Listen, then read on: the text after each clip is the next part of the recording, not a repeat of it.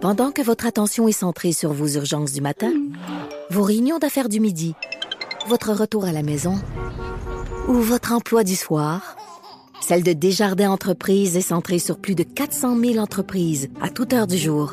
Grâce à notre connaissance des secteurs d'activité et à notre accompagnement spécialisé, nous aidons les entrepreneurs à relever chaque défi pour qu'ils puissent rester centrés sur ce qui compte, le développement de leur entreprise.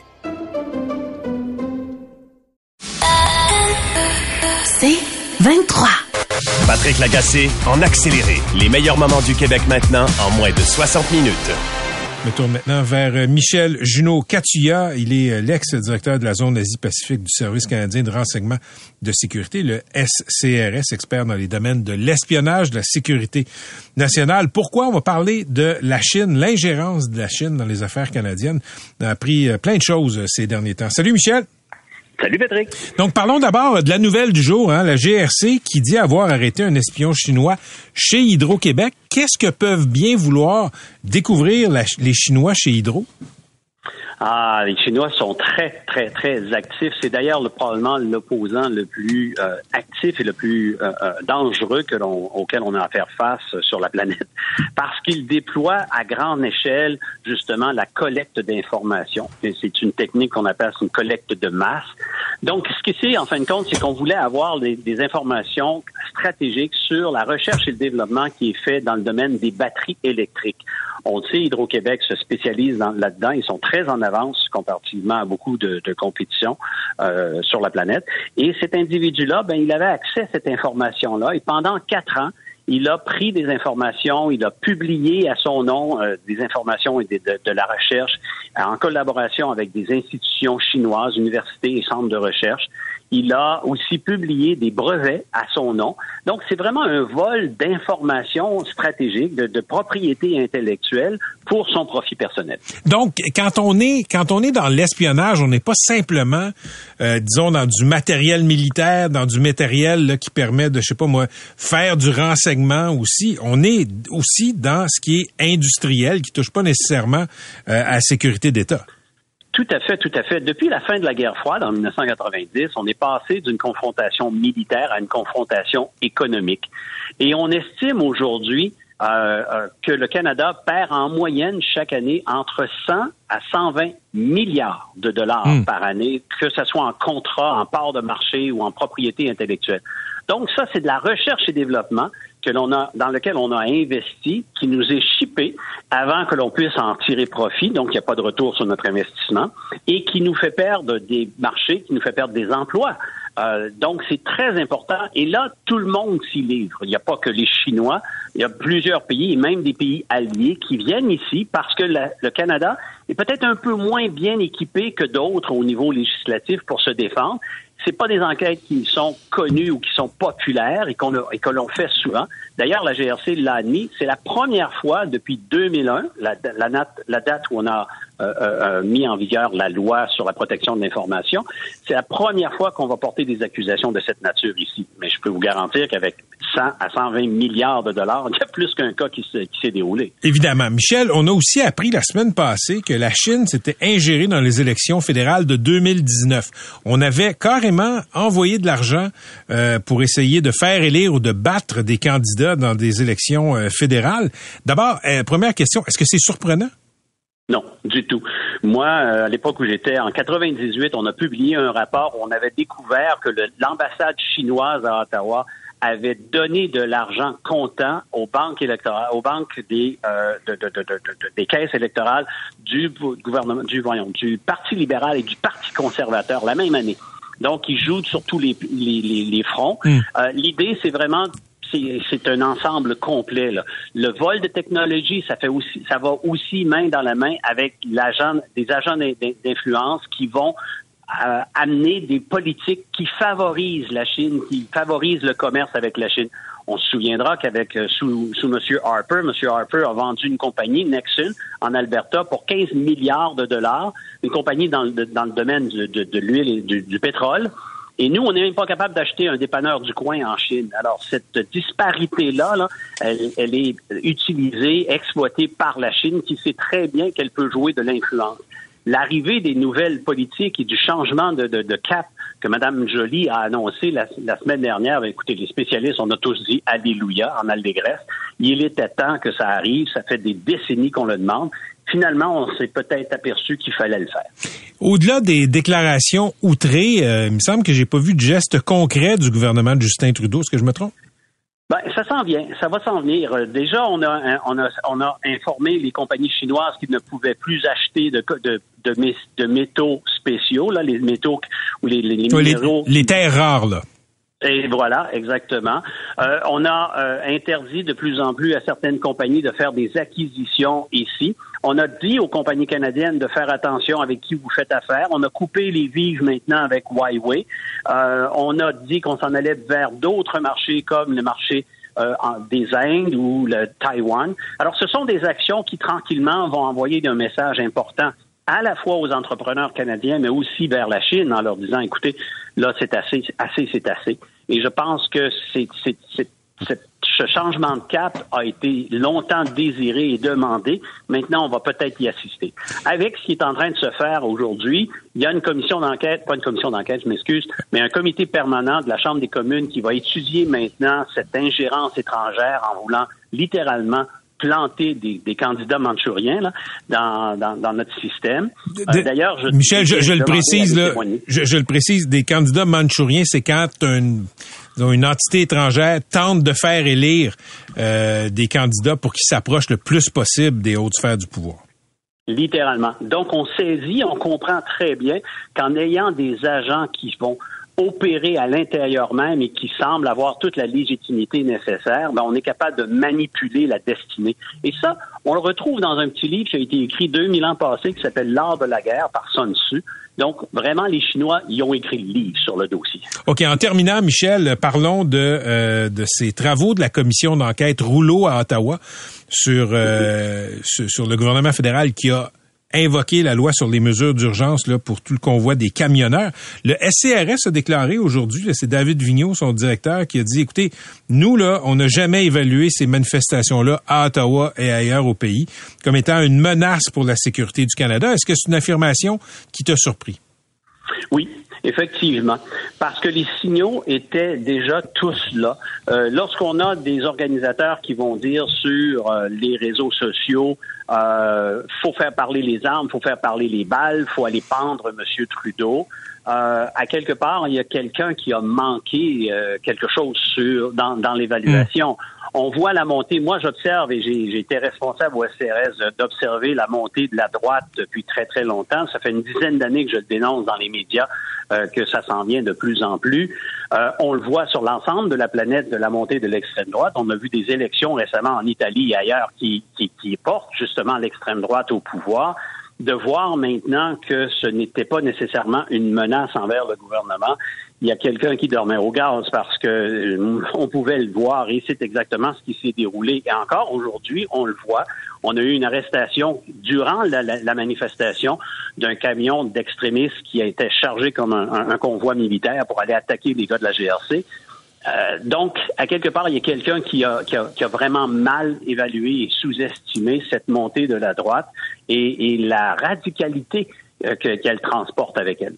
Merci, Michel. Toujours un plaisir.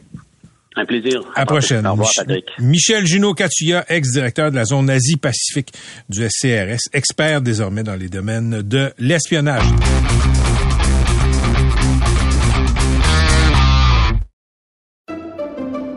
Pendant que votre attention est centrée sur vos urgences du matin, vos réunions d'affaires du midi, votre retour à la maison ou votre emploi du soir, celle de Desjardins Entreprises est centrée sur plus de 400 000 entreprises à toute heure du jour. Grâce à notre connaissance des secteurs d'activité et à notre accompagnement spécialisé, nous aidons les entrepreneurs à relever chaque défi pour qu'ils puissent rester centrés sur ce qui compte, le développement de leur entreprise.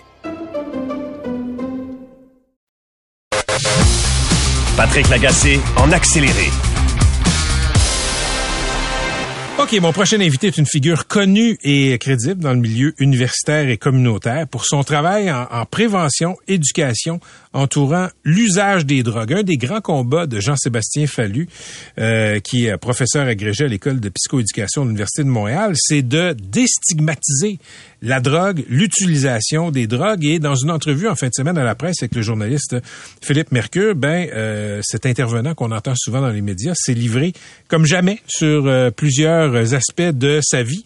Et euh, Jean-Sébastien, je vais t'appeler Jean-Sébastien parce que ça fait quand même de nombreuses années qu'on se connaît, ayant frayé mm-hmm. dans le même quartier, les mêmes écoles, les mêmes clubs de soccer. Salut. Salut. Euh, écoute, quand, quand je t'ai lu dire que euh, tu étais tout jeune, puis t'achetais de la drogue, puis t'as vendais, je dois dire, je n'étais pas très surpris. Ça correspond à, mm. au souvenir que j'avais de toi. Euh, un de tes grands combats, c'est la déstigmatisation. Mm-hmm. Il me semble que c'est moins pire que c'était. C'est moins pire que c'était. Euh, effectivement, j'aurais pas fait cette mise à nu-là il y a 20 ans. Euh, bon, j'avais peut-être pas encore la notoriété pour euh, pour prendre ces risques-là, mais oui, ça bouge, ça bouge, mais ça bouge pas assez. C'est pour ça que j'ai avancé. D'ailleurs, tu parlais de santé publique. tu sais, ce qu'on voit pour la COVID, il n'y a pas aucune commune mesure pour la crise des surdoses. Il y a des gens qui meurent, puis il n'y a même pas une conférence de presse, il n'y a même pas un communiqué. Oui, puis c'est pour ça que oui, ça avance, mais il faut aller plus loin là. Parce que euh, il y a une crise des surdoses au Canada. Au Québec, c'est pas ce que l'Ontario vit et l'Ontario vit pas ça aussi durement que la Colombie-Britannique, mais il y a quand même des Québécois, des Québécoises qui meurent de surdose. Plus que d'accidents d'automobile. Oui. Oui, puis il y avait un excellent reportage d'ailleurs de Philippe, de Philippe Mercure là, il y a deux semaines à ce sujet-là. Pourquoi est-ce qu'on s'en fout?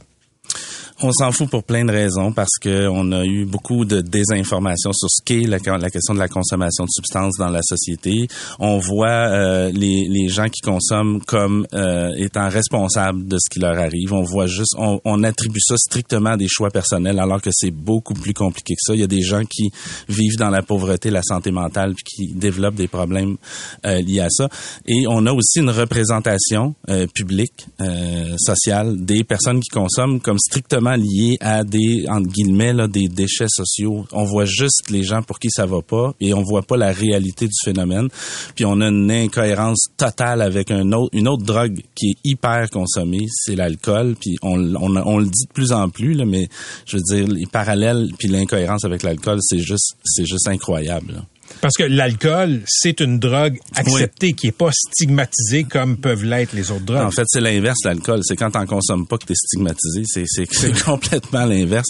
Mais oui, c'est une drogue. Des fois, on dit, mais là, les drogues, ça tue, ça, ça crée des problèmes. Ben, l'alcool aussi, des gens accros à l'alcool, il y en a, mais c'est pas tout le monde. Mais c'est le même phénomène pour, pour les drogues. Puis, euh, malheureusement, la stigmatisation, c'est ma réalisation, puis de la santé publique aussi, c'est que c'est pire, c'est un déterminant social de la santé, c'est pire que l'usage. Donc, en, en, par les actions qu'on fait, parfois par les messages stigmatisants ou même les lois, ben on crée un problème pire que celui qu'on veut régler.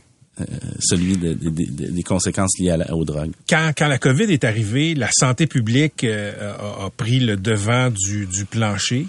Euh, tous les experts de santé publique connus au Québec ont été interviewés, ont donné des conseils, etc. En matière de drogue, mm. euh, de surdose, de danger, mm-hmm. c'est pas le cas. Est-ce que ce serait la job, c'est-tu la job du politique ou de la santé publique de faire de l'évangélisation là-dessus? Ben, c'est la job de tout le monde, mais la santé publique est unanime, puis il y a des mouvements, presque tous les directeurs de santé publique, hein, le, le, 26 juin 2021, ont signé une lettre comme demandant la décriminalisation. Euh, il y, a, y a, il y, a, plusieurs instances de santé publique qui l'ont fait. Il y a plusieurs experts de santé publique qui ont dit faut faire quelque chose. Le problème est vraiment au niveau politique. C'est pas un sujet qui, je dirais, euh, est très populaire et, et c'est pas payant. C'est pas payant politiquement, c'est ça. Pourquoi c'est pas payant politiquement? Ben, ça revient encore à ce que je disais. C'est pas euh, un problème qu'on conçoit comme étant un problème de société. On voit ça comme des problèmes de personnes. C'est, on, on, on, ramène souvent, c'est pas à moi à payer ou à me préoccuper pour des personnes qui ont fait des mauvais choix. On, on ramène tout ça sur le dos des personnes. Puis comme je l'ai dit tantôt, il y, a, il y, a, vraiment une mauvaise conception de ce que c'est que d'avoir des problèmes liés à la drogue. C'est stigmatisé. Puis à cause de ça, ben, on n'en fait pas une priorité sociale. Ce qui m'a frappé dans le dossier de Philippe Mercure dans la presse il y a deux semaines, c'est justement, euh, on était loin du cliché. Tu as des personnes vulnérables qui vivent dans la rue, qui, qui, mm. qui, qui, meurent de surdose, en effet. Mais tu as toutes sortes de gens. Puis oui, tu as des pères de famille, tu as des travailleurs autonomes, tu as, as, des ados. Des policiers. des policiers. Mm. Des juges. Des juges. Oui Mais c'est la preuve que c'est pas une question de morale. Non, c'est pas une question de morale. Puis même, on n'a pas le temps d'entrer dans un long cours de drogue 101, mais l'être humain a toujours consommé des drogues de toute l'histoire de l'humanité. Il y a à peu près, sur 15 000 cultures, moins de 10 qui en consommaient pas, probablement parce qu'il n'y avait pas un climat, fa- climat favorable. Il y a- plein d'animaux qui en consomment, même des fois pour des, Des raisons animaux? Oui, des animaux qui consomment, par exemple, des animaux qui mangent la feuille de coca pour traverser des zones desséchées. Sinon, ils, ils mourraient. C'est même ça fait partie. Les anthropologues considèrent la consommation de substances au même titre que le jeu ou la sexualité comme réalité humaine. Ça veut pas dire que tout le monde euh, doit faire ça. C'est Ça pas veut pas ça. dire qu'il faut normaliser puis dire, hey, prenez de la En drogue. fait, je pense qu'il faut normaliser, mais pas normativiser. C'est-à-dire que ça doit devenir quelque chose qui existe. En fait, ça existe. ça fait partie de la réalité humaine. Euh, puis on a longtemps cherché à l'éliminer, euh, mais il faut pas rendre ça effectivement comme l'alcool. Euh, où là, euh, t'es mal vu quand t'en prends pas.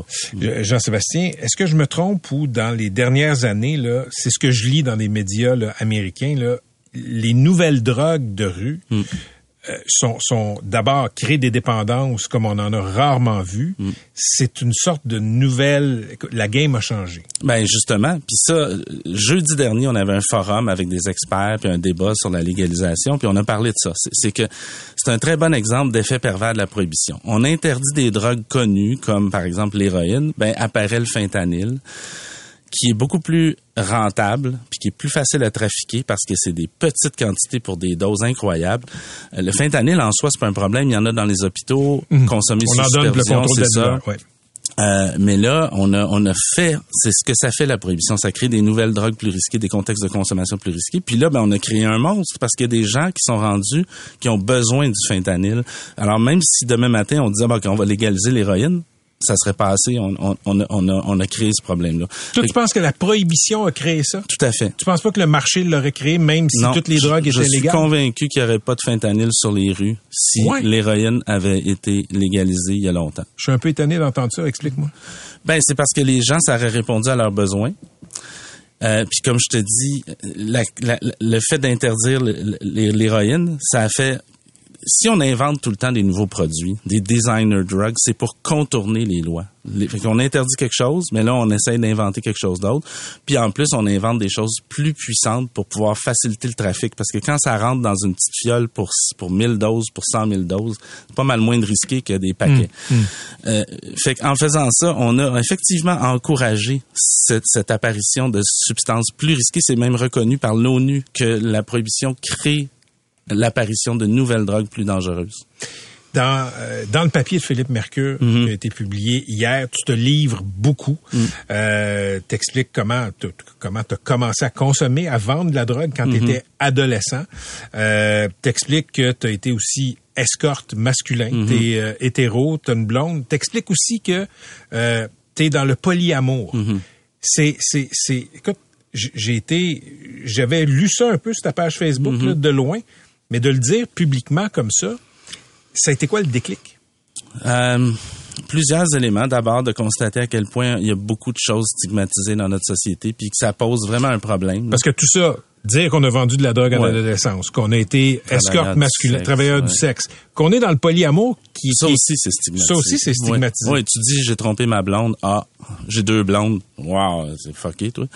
Euh, mais le déclic, c'est vraiment le- constater la, la gravité de la situation par rapport à tout ce qu'on stigmatise. Puis évidemment, il y a d'autres choses que ces éléments-là, mais moi, c'est ce que je peux représenter. Puis le constat que la, ces stigmatisations-là changent pas tant que ben, des fois, c'est des questions de loi, des fois, c'est des questions d'éducation, des fois, c'est des questions de langage, c'est complexe, tout ça est lié, mais c'est aussi les représentations sociales. Comme je le disais, si on voit juste des choses négatives dans le- dans l'espace public, dans les séries, euh, puis ça change tranquillement. Comme pour le cannabis, enfin, on voit des consommateurs de cannabis dans une série Netflix.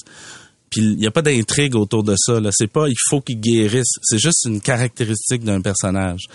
Euh, mais puis j'étais dans un colloque où on parlait à quel point il n'y a pas de financement, les politiciens s'en foutent, la population s'en fout, euh, ça change pas. Euh, ça prendrait des changements que la santé publique demande, mais qui se font pas. Puis tout ça, pour moi, ça convergeait à une chose, la stigmatisation. Puis comment déstigmatiser? Mais moi, je me suis dit, bon, je, je, suis en mi-carrière, fin de carrière, j'ai plus rien à perdre. Moi, j'ai dit, puis si, si ce monde-là, dans le colloque sur les dépendances, des intervenants en dépendance sont pas capables d'accepter puis d'entendre ça, ben on est mal barré. Écoute, il y a, y a euh, quelqu'un qui m'écrit, il m'a perdu à polyamour. Oui. C'est quoi le polyamour? Ben là, polyamour, Écoute, c'est que t'as pas une conjointe. C'est ça. Le, polyamour, c'est de la non-monogamie éthique. C'est de, de, dans la transparence, dans les relations, d'avoir la possibilité d'avoir plus qu'un ou une partenaire, mais que c'est connu de tout le monde. C'est pas, euh, c'est pas mhm. trompé. Là, c'est ça. Ouais. Puis il y a. Euh, écoute, j'ai envie de te poser une question là, pour, pour finir, Jean-Sébastien Fallu. Euh, on s'est libéré de l'Église au Québec. Ouais. Puis il y a bien des sociétés qui se sont libérées de l'Église. Mais on a embrassé d'autres chapes de plomb, d'autres dictates. Mm-hmm. Non? Oui. On s'est pas libéré de tout. Ben non, on s'est pas libéré de tout. Puis on n'est pas à veille de vivre dans cette société où on est libéré de tout puis de toutes les stigmatisations. Euh, ce sujet-là, on pourrait en parler, puis je pense qu'on va en reparler, euh, mais c'est compliqué. Puis même les, on, est tous en quelque part, on stigmatise des personnes qui, qui ont un poids qui même les consommateurs de substances des fois se stigmatisent entre elles entre entre eux comme les les, les consommateurs d'opioïdes vont dire ah ça c'est des crackheads. C'est vraiment quelque chose qu'il faut qu'on soit conscient puis qu'on réfléchisse. Mais penses-tu euh, que quand on se quand on stigmatise l'autre, mm-hmm. c'est pour se remonter un peu soi-même, individuellement ou comme groupe social? Souvent, c'est parce que c'est la différence qu'on n'aime pas. Euh, c'est que ce qui est pas comme nous, on, est porté à le juger. Mais je pense que dans une société évoluée, il faut comprendre que on peut pas tout être pareil. Puis oui, c'est sûr qu'il y a des limites là. sais, on va pas se mettre à demain matin déstigmatiser le meurtre là. Puis, non, non. Mais faudrait laisser un peu plus les gens vivre quand ça dérange pas, euh, surtout comme que, que, que ces choses-là. Euh. Les, les, les, antisanitaires ont beaucoup parlé d'atteinte à la liberté. Ouais. Je t'écoute parler, puis on n'est pas si libre que ça, mais pas de la façon dont on pensait. Ben effectivement. Puis la question de la liberté est extrêmement complexe, puis c'est pas l'apanage de la droite. Euh, puis c'est sûr que c'est un débat philosophique profond de où ça commence, où ça s'arrête, quand est-ce que ça dérange, mais je pense que quand quelqu'un consomme, qui porte pas dommage à autrui, quand quelqu'un a deux copines euh, ou qu'il fait du travail du sexe. Euh, Vive et laissez vivre. Ouais. As-tu été stigmatisé depuis euh, tes, tes confidences à Philippe Mercure dans la presse hier?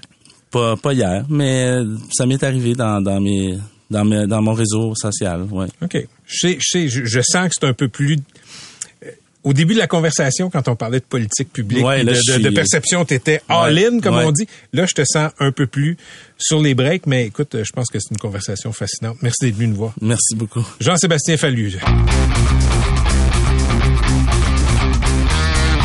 Bon, on va parler de crypto-monnaie euh, avec quelqu'un qui connaît ça, l'argent, l'entrepreneur François Lambert, vous le connaissez, euh, ancien de l'émission Les Dragons qui a essayé, qui a plongé, qui a donné sa chance à l'univers des euh, bitcoins et de la crypto. Et là, depuis quelques jours aux États-Unis, on constate euh, euh, la débâcle de ce qu'on appelle FTX, une sorte de marché d'échange qui était qui était dirigé par un jeune whiz, disons ça comme ça, Sam Bankman-Fried. Là, il y a des milliards de dollars qui se sont évaporés. Selon Bloomberg, l'agence d'information financière, il s'agit de l'une des plus grandes destructions de richesse de l'histoire. Salut François. Salut. Donc, d'abord, là, c'est quoi les bitcoins? C'est quoi la crypto-monnaie? Bien, la crypto-monnaie, c'était inventé par Satoshi Nakamoto en 2008 suite au scandale de Lehman Brothers. Il a dit parfait, le système bancaire ne fonctionne pas. Qui, a été, François, une autre destruction de richesse pas possible. Ben, il y en a eu trois dans, dans l'histoire. Ici, au Québec, on a eu un peu un, petit qui est euh, Norbourg, mais il y a eu Enron en premier lieu en 2001, suite à, à, à la bulle Internet. Il avait lancé Enron Online. Traders for the Traders, le même mission statement, la même mission que FTX. Ils ont copié la même affaire. C'est la même affaire. En 2008, le Bitcoin arrive. Et là, tout le monde dit, bon, parfait, il y en a encore des beaux-frères qui l'ont acheté à Saint-Saëns. Là, il y, a, toujours quelqu'un qui glisse ça sur les réseaux sociaux. Mais il y en a comme moi qui l'a payé 65 000 aussi. tu as payé 65 000 pour ben, un Bitcoin? Non, non, un virgule d'un, j'ai mis 300 pièces là, dans le Bitcoin. Explique aux gens là, qui nous écoutent, qui connaissent pas ça, la crypto-monnaie, Oui. C'est quoi? J'ai quasiment envie de dire, c'était quoi? Ben, c'est encore là. La, la, chaîne de blocs, elle existe encore, puis ça va fonctionner dans un futur un peu comme n'importe quelle technologie qui, à un moment donné, vient au monde, pète, puis après ça, 10-15 ans plus tard, tu le vois revenir au monde. C'est à peu près ça qui va arriver avec la crypto-monnaie. Euh, le pays, le Salvador, l'avait utilisé. Il a dit, parfait, c'est notre monnaie courante. quand il a fait ce move-là, je pense que c'était à 60 000. Là, il la trouve pas mal moins drôle. Il y a Elon Musk qui n'a acheté des milliards pour euh, au nom de Tesla aussi. Des, euh, ah oui? Donc, ça, ça, se voulait une monnaie de change. Ça voulait une... La, la, la Bitcoin puis toutes les crypto-monnaies se voulaient aussi une valeur sécure. Ça remplaçait l'or. Et on le voit que même en ce moment, ni l'or, ni le Bitcoin est une valeur refuge, c'est encore le dollar américain qui est encore la valeur refuge. OK. Parle-moi de Sam Bankman-Fried. Ça, c'est l'ex-milliardaire, un jeune homme euh, qui, qui a fondé FTX, qui était, qui était une des vedettes du domaine de la crypto. Mais là, sa compagnie s'est écroulée. Ben, sa compagnie était basée sur du vent en partant. Puis l'affaire, on le voit que la Caisse de dépôt qui investit, lui, euh, dans la Caisse de dépôt investit dans Celsius ici. 200 millions évaporés. Nous autres, là, le commun des mortels, on peut faire des erreurs parce qu'on fait pas la vérification diligente. Quand tu mets 200 millions là, dans quelqu'un, là, tu attends-tu d'aller voir les noms, comment ils travaillent, comment que ça fonctionne, d'aller voir les chiffres? Mais on était tellement aveuglés avec la pas du gain qu'on a embarqué là-dedans. Dans FTX, qui embarquait dedans? Ontario Teachers euh, Fund. OK, qui, qui, est comme la, en termes de grandeur, c'est comme la caisse de dépôt, mais en Ontario. Euh, c'est, un des plus gros fonds au, au, monde. Là, ils sont riches. Ils ont mis 75 millions dedans. Pendant qu'ils mettent de l'argent là-dedans, euh, SBF, qu'on va l'appeler, parce que son nom, je vais le massacrer à tout bout de champ, là. Lui, ah pendant, pendant qu'il est là, il joue à League of Legends. OK? Pendant que. Il joue aux jeux vidéo. Il joue à des jeux vidéo, puis il s'en balance du monde qui est là. Mais ça, ça résulte un premier signe. Écoute, regarde, il se balance de nous autres complètement. Son CTO, OK, qui s'appelle, attends un peu, euh, Gary Wang, n'existe pas. N'existe pas sur les réseaux sociaux. Son PDG? Non, c'est son euh, Chief euh, Technology Officer. son, chef de la technologie. Oui, attention. Il n'existe pas? Il n'existe pas. Son nom est là, mais il n'existe pas. Il est vu de dos, de côté. Il y a personne qui sait c'est qui ce gars-là. Déjà là. Mais ça, c'est un peu la même chose. Hein. Euh, tu sais, il y a eu le Quadriga ici au Canada aussi qu'il y a eu un film là-dessus. Le, gars, il est mort en Inde. Oui. Euh, il est disparu, il, est parti avec l'argent, il serait mort en guillemets. Il y a 120 millions qui avaient été disparus, à peu près 120 millions. Ben, euh, lui, son, le, le, le, gars qui était le, le, Chief Financial Officer de Quadriga, était pogné aussi cet été dans la même chose. Il est apparu un moment donné, puis le monde dit, c'est le même, c'est le même gars qui était derrière Quadriga. Ben, un peu. Le chef, il s'appelle Don Friedman, OK, de, de FTX. Lui, il s'est fait pogner en 2010 dans une fraude de poker. Donc, il est en charge d'une compagnie qui fraudait le poker, se ramasse comme CFO. Encore là, nous autres, on sait pas tout ça. Mais les, les grandes institutions, euh, Kevin O'Leary, un des dragons de Shark Tank puis de connu, a mis beaucoup d'argent là-dedans aussi. Donc, dans le fond, c'est une plateforme de transaction. Mais comment il a fait son argent, ce gars-là, SBF? Très simple, il achetait des bitcoins ici. Ben, c'est simple, mais c'est complexe. Il achetait des bitcoins euh, aux, États-Unis, puis il les revendait au Japon. Il y avait, ça, ça s'appelle le, Kimchi Premium. Donc, parce qu'au Japon, il achetait plus de bitcoins que nous autres, le prix était plus élevé. Il a fait son argent comme ça. Il faisait un million par jour, selon ses dires. Là, il a lancé une plateforme, il a levé des fonds. Là, il y a eu Tom Brady qui est embarqué là-dedans. Ils sont, ils ont commandité le Super Bowl. Le gars roule comme de l'argent, mais son but, lui, n'est pas d'être riche, parce que lui, il est noble. Son but est de ah, remettre... c'est son discours, ça. C'est son discours, et c'est le même discours que le gars de Binance, qui semble être propre, parce que Binance est une autre grande plateforme de transactions. Mais François, toi, ça fait des années que tu le dis que tu y crois pas. Non. Et 2018, je pense que tu disais ça. Depuis le début, j'ai jamais cru euh, à toute la crypto. Mais là, à force de le dire, puis de se faire, parce que je suis très actif sur les réseaux sociaux, pour me traiter d'imbécile. Oui, ben, parce que je, sais que je suis encore imbécile avant puis après, mais, au moins j'y étais. Tu dis, tu, tu t'es fait, tu t'es fait traiter d'imbécile, faut le dire. Euh, c'est un peu sectaire le milieu des bitcoins. Ceux qui y croient ont tendance à mépriser ceux qui y croient pas. C'est quasi religieux. Ben, c'est pas quasi, c'est religieux parce que si tu vas sur les forums, puis souvent j'étais sur des forums où j'avais mis un petit peu d'argent, puis je questionnais, puis on me disait ne fais pas de FOD. Donc, fear, euh, dans le fond, chiale pas contre le mot parce qu'on va te bloquer. Donc, tu finis par aller sur des forums et tu peux pas rien dire parce que tu sais que tu vas te faire bloquer par la, les, les, les, dirigeants. Donc, Tu peux pas rien dire. Donc, la, loi d'Omerta existe beaucoup. Et là, j'ai dit, ben, gars, je vais aller voir. Je, je pense que c'est une bande de crosseurs. Mais m'arrêter de le dire, je vais y aller. Puis tu en as acheté. Ben, j'en ai acheté. Puis là, je dis, ah, c'est le fun, ça monte un peu. OK, je vais en acheter d'autres. Ah, je vais mettre encore un petit peu plus d'argent. C'est comme la bourse. Tu suis ça, ça monte, ça descend. puis- Oui, oui, puis la beauté, c'est que si t'es TDAH comme moi, tu peux rouler ça 24 heures, 7 jours par semaine. là. Mais attends, attends une seconde, François. Mais c'était la beauté. J'achète des actions d'une compagnie. Oui. Les actions montent en fonction de ce que la compagnie peut générer comme revenu, comme profit, etc. Puis des fois, c'est euh, sur des profits futurs appréhendés. Oui. Mais le Bitcoin, c'est une monnaie. Et Warren Buffett a dit à un moment donné de façon célèbre, ça avait beaucoup fait, euh, ça avait beaucoup euh, euh, choqué les gens Oui. de la communauté des crypto-monnaies. Avait dit que, écoutez, moi, j'achèterai jamais ça. C'est basé sur rien. Ça crée pas de valeur. Ben c'est pour ça, c'est- basé sur rien, mais souvent les actions à la bourse d'une compagnie, on va l'acheter sur le futur. On l'achètera pas sur, à part des, des grands noms, le Coca-Cola, tout ça. Ouais. on l'achète Les sur banques, les- ouais. ceux qui donnent des dividendes, les banques, on donne ça sur. Mais les autres, on va l'acheter dans deux ans. On espère que ça va monter, on espère que ça va doubler, et idéalement. Ben, c'était ça un peu le Bitcoin. On espère qu'un autre pays va l'adopter puis que ça va devenir la monnaie courante, ça s'en va à 100 000. J'ai jamais trop cru ça. Mais j'ai eu le goût d'aller m'amuser un peu pour découvrir que, un, c'est un monde de voleurs.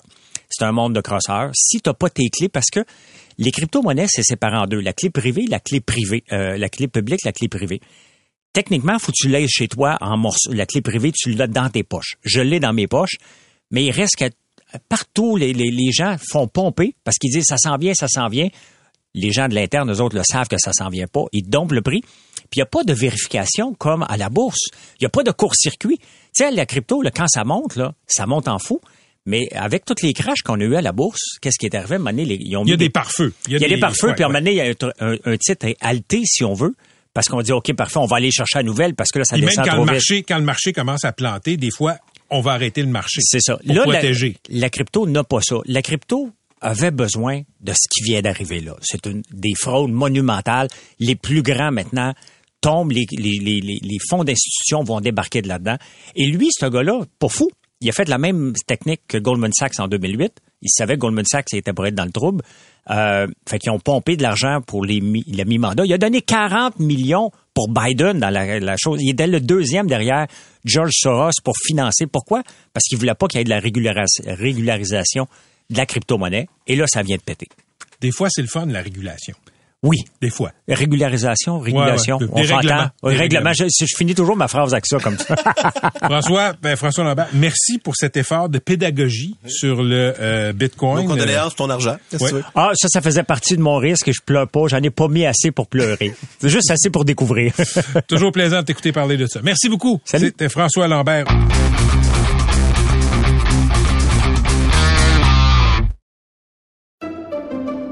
Pendant que votre attention est centrée sur vos urgences du matin, vos réunions d'affaires du midi, votre retour à la maison ou votre emploi du soir, celle de Desjardins Entreprises est centrée sur plus de 400 000 entreprises à toute heure du jour. Grâce à notre connaissance des secteurs d'activité et à notre accompagnement spécialisé, nous aidons les entrepreneurs à relever chaque défi pour qu'ils puissent rester centrés sur ce qui compte, le développement de leur entreprise.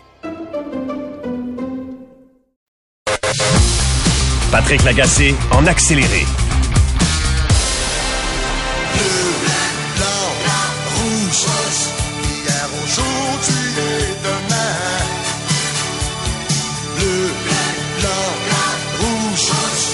Canadien, le.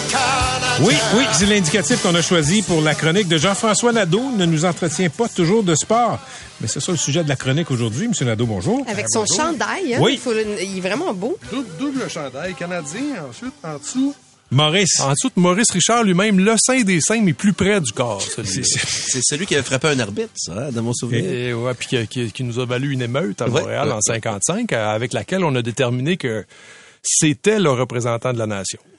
Imagine. Jean-François, pourquoi on aime le sport comme ça en général et le hockey en particulier? Ben, là, on n'a pas bien le choix pour le hockey. Les Alouettes ont perdu, donc pas de coupe gris, faut se rabattre sur le hockey. Alors, on a le choix avec les remparts. Les remparts qui ont gagné, je pense, c'est 11 ou 12 matchs de suite, ce qui est un, un record. sorte d'exploit, Ils- ouais, ouais, une sorte d'exploit. C'est leur record absolu. Ils vont finir par remplir le centre Vidéotron à eux tout seuls. Plus besoin, MC, de revoir les Nordiques bientôt. Ou Metallica. Ouais, ou Metallica. Tu m'enlèves les mots de la bouche. J'avais j'avais pas de grosse fenêtre. Et ben le chandail, de, je pense, des Canadiens s'impose aujourd'hui parce qu'ils ont gagné trois matchs de suite. Ouais, Donc, eux à- aussi vont bien. Oui, à, mon- à mon avis, ça sent la coupe. Il y a, y a aucun, y a aucun Je suis avec là-dessus. Et c'est c'est pas pour rien d'ailleurs que c'est le sport national. Euh, tout le monde aime le hockey, mais c'est le sport national depuis quand au fond? Depuis 100, Non, non, non, 100 non, pas ans? si longtemps que ça. Je me dirais la Révolution tranquille parce que quand je regarde les vieux journaux, c'était course de chevaux, lutte, euh, beaucoup- le- le- même la crosse était prioritaire au hockey. OK. Depuis quand? Ben, ben, je sais pas, 50 ans? 50 ans. Hein? 1994, la, Ah! lo- la loi qui officialise. Ah, tu y vas légalement. Ben, je vais légalement parce Jean-François, dans Oui. nos cœurs. dans nos cœurs depuis une 50, 60 ans. à OK. peu près. Dans nos cas, Parce c'est que- justement Maurice Richard. Parce que À The légalement, Price is Right, j'aurais gagné. Come on down!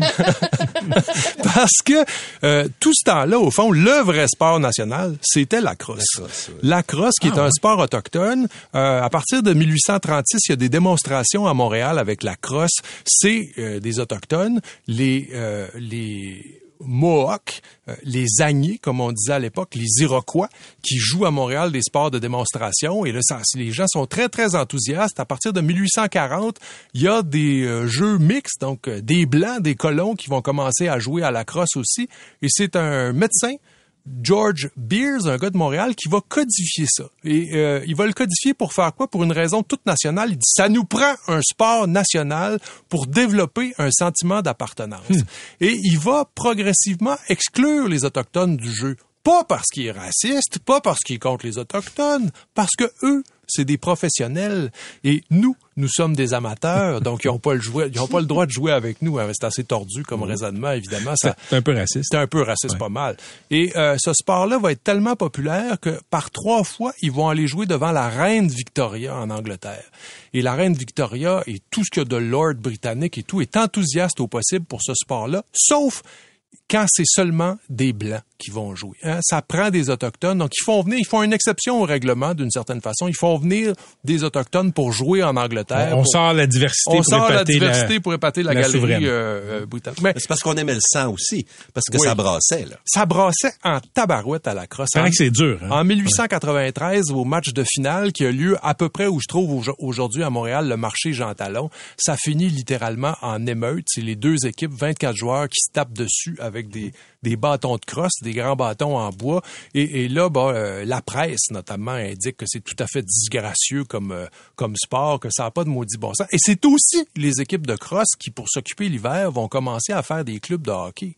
Euh, le Canadien de Montréal, pendant longtemps, à ses débuts, il y a des joueurs qui jouent à la crosse l'été. Ils gagnent souvent plus d'argent d'ailleurs et à la crosse et à, la, à arbitrer des matchs de lutte, ce qui est le cas par exemple Wow. de Maurice Richard, pendant très très longtemps. Maurice Richard a arbitré à la lutte? Absolument. Ça, je savais pas. Et aussi fait des campagnes pour Maurice Duplessis, mais c'est une autre affaire. OK. Good, good time. Ouais, ouais, ouais, ouais. C'est une, sorte- c'est une sorte de religion désormais, le sport. Ben, c'est une religion, certain. Euh, C'est une religion dans laquelle on a quoi? Les églises, le forum, le centre belle, le colisée, euh, La de flanelle, la Sainte Flanelle. La Sainte Flanelle. On a même ses grands prêtres, hein, René Le Cavalier, qui parle un peu d'ailleurs comme un curé, en Ouais. roulant ses airs, et tout ça. Michel Normandin, Richard Garneau, Camille Dubé, Martin McGuire. Bref, des gens qui parlent tellement bien que personne parle comme ça au hockey. Euh, on a des dieux, des divinités. euh, J'en porte une sur mon dos. euh, euh, bien sûr, Maurice Richard. Tellement une grande divinité, Maurice Richard, qu'au Québec, on a enlevé le nom d'un comté, Octave Crémazie, à qui on doit d'une certaine façon le drapeau du Québec, parce que c'est Crémazie qui ramène l'idée du drapeau national. Donc, on a enlevé le nom de Crémazie pour mettre Maurice Richard. Ça veut dire que c'est saint, pas à peu près. Guy Lafleur, c'est certainement dans les divinités aussi. Wayne Gretzky, il n'y a pas de doute. Les saints, euh, je sais pas, Trétiac, Michael Bossy, Jean Béliveau, Jacques Plante, et des reliques. Y a-tu quelque chose d'autre? Dans les églises au Québec, on trouve souvent des véritables petits bouts de la croix de, de Jésus. Il y en a assez probablement pour chauffer tout un hiver si on met ça tout ensemble. Il y a des morceaux d'os, il y a toutes sortes d'affaires comme ça. Mais ça bat pas les cartes de hockey. Hein? Tu sais, t'as fait quelque chose là-dessus récemment, toi? Ben, à Laval, la patrie, euh, patrie de notre Patrick national, euh, oui, les gens il y a un retour de la carte. Et d'ailleurs, Maxime Pépaquet, qui, qui est à la maison, ici, Ouais. est un expert. Puis Là, en plus, tu as les crypto-cartes. là, Tu as un paquet de patentes à gosse. Là, tu peux acheter des moments aussi. Mais le retour de la... Si vous avez des vieilles cartes, je sais que vous en aviez quand vous étiez jeune, si vous les aviez conservées, et même les cartes plus récentes, là, une Ovechkin, ça vaut 4-5 000 piastres. Une Crosby, là, on parle pas des joueurs, on parle pas de Maurice Richard et tout ça. Et ce qui est fascinant, ce que les gens ne savent pas, tu peux garder ta vieille. Oui, il y a des joueurs d'exception, les Maurice Richard, Henri Richard au baseball, euh, euh, ma- tu sais, je veux dire, des, des, des Joe DiMaggio et autres. Oui. Mais les joueurs qui jouent encore, ça vaut plus d'argent. Donc, si vous avez des cartes, tu sais, Ovechkin, dans 30 ans, quand les jeunes sauront plus c'est qui, là, ça va redescendre à 1000 pièces. Fait que t'es peut-être mieux de la vendre 5000 pièces là, si tu l'as avec toi. Il y a Ouais. des reliques dispendieuses. Mettons, Oui. mettons euh, Cofield avec une pub de McDo, là, ça doit valoir cher. Faut que t'attendes. Trop, Mais trop, c'est un, c'est peu Ah, comme le- c'est un peu comme les timbres pas, c'est-à-dire que ça n'a de valeur que tant qu'on lui prête, comme la Oui. crypto-monnaie, hein, d'une certaine façon. Euh, c'est un, c'est un peu ça. Ah, le, le sport aussi, c'est c'est peut-être, ça nous fascine peut-être autant parce que c'est le monde idéalisé de notre société. hein. Tout le monde sur la ligne de départ est supposé partir égal. Posé. Hein? Euh, et donc, c'est la démocratie pure sur la ligne de départ. Puis, entre-temps, on sait pas trop ce qui se passe. Des fois, il y a du dopage. Des fois, il y a un peu plus d'argent. Des fois, il y a des clubs, ent- qui, il y a des clubs qui peuvent acheter des il y a joueurs des clubs qui en plus grand des- nombre. Puis quand on arrive sur la ligne d'arrivée, ben là c'est le c'est euh, l'élite qui gagne. Hein. On a fini euh, on a fini de c'est l'aristocratie qui qui remporte. Puis là tout d'un coup c'est la méritocratie euh, qui est légitimée. hein. C'est-à-dire que peu importe ce qui s'est passé entre la ligne de départ et la ligne d'arrivée, on trouve que c'est normal qu'il y ait quelqu'un qui a gagné. C'est un peu tout tout l'univers de notre société, mais légitimé tout d'un coup dans une fable formidable. Donc, j'adore le sport pour ça. mais, mais- mais pourquoi on aime ça comme ça, Jean-François? Parce que il y a d'autres loisirs, d'autres spectacles. Mais ça, à travers les sociétés, le sport, qu'importe les cultures, ça vient toucher une, fibre. C'est surtout que le sport, il y a plusieurs formes de sport. Il y a le sport d'entretien, il y a le, le petit jogging Ouais. que j'ai fait ce matin, il y a MC qui est sorti pour en fumer une. euh, euh, il y a, bon, mais euh, le, mais le sport, tout ça. le sport spectacle, que ce soit le cricket au Pakistan, le rugby en Australie ou euh, le soccer un peu partout, le hockey ici, il y a quelque chose qui vient nous chercher. C'est les Britanniques qui ont inventé ça, le sport. Avant ça, ça s'appelait des jeux. Hein. Ils ont formalisé à partir de 1840, 1850. D'ailleurs, c'est le cricket au début, là, cette espèce d'ancêtre du, du baseball, là, qui j'ai jamais rien compris, qui partent, euh, qui dure deux jours, puis c'est un peu compliqué. Là. Pas évident, ouais. Ouais. Euh, euh, c'est eux qui ont formalisé ça parce que c'est un supplément d'âme, c'est un supplément national, puis ça a quelque chose de religieux aussi au fond. hein. Ça, ça remplace, euh, c'est la capacité de créer une tradition, c'est ça accompagne la publicité, donc c'est tout le monde moderne qu'on qu'on a. Il y a au- ici le hockey, là, avant Maurice Richard, on se raconte des histoires grâce à la publicité, les pubs de motion, tout ça, mais c'est pas si populaire que ça.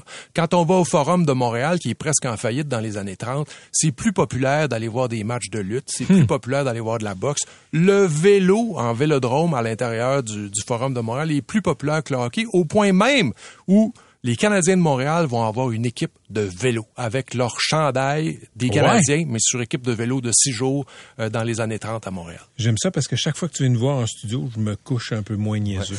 Merci Jean-François Petit Nadeau. message pour vous rapidement sur la messagerie. Euh, Quelqu'un nous écrit. D'ailleurs, la crosse est toujours notre sport national, mais en politique. J'aurais jamais osé. Merci Jean-François. 1636. Que tu fais passe-moi à pas puis je vais en compter des buts.